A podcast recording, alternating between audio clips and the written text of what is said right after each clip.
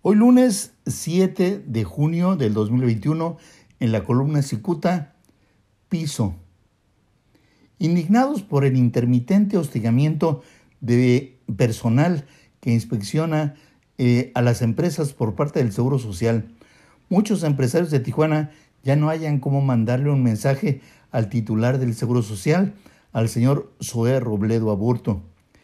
Y es que esos empresarios se sienten extorsionados por los ejecutores de ese instituto quienes amenazan con el embargo de bienes o el congelamiento de cuentas. En medio de sus amenazas, se dan tiempo para deslizar la posibilidad de un arreglo en efectivo eh, que para muchos patrones es un descarado pago de piso.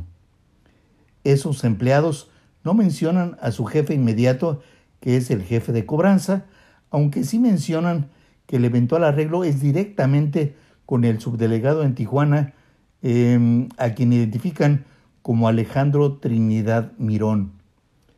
Aunque este último no es el jefe directo de los notificadores de los ejecutores, el subdelegado tiene bajo su mando a Tania Alejandra Palacios, quien es la jefa de cobranzas.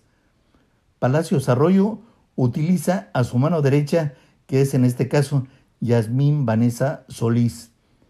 El asunto es que el Seguro Social en Baja California parece fuera de control, pues la titular de esa institución en Baja California, la doctora de Ciresa Garnaga, parece más ocupada en sacar provecho de su puesto que en resolver los problemas del Seguro Social.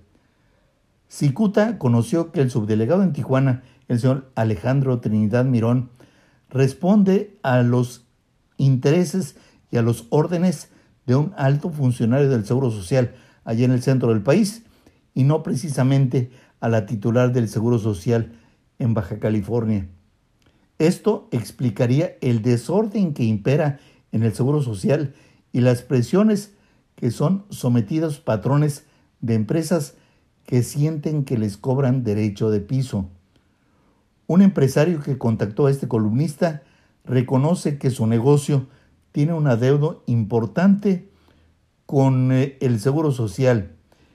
Él afirma que en una reciente reunión que sostuvieron empresarios hostigados por el Seguro Social, acordaron que uno de ellos viajaría a la Ciudad de México con la intención de entregarle una carta al director Zoe Robledo, pues tienen la esperanza que regresen al orden, al IMSS en esta entidad.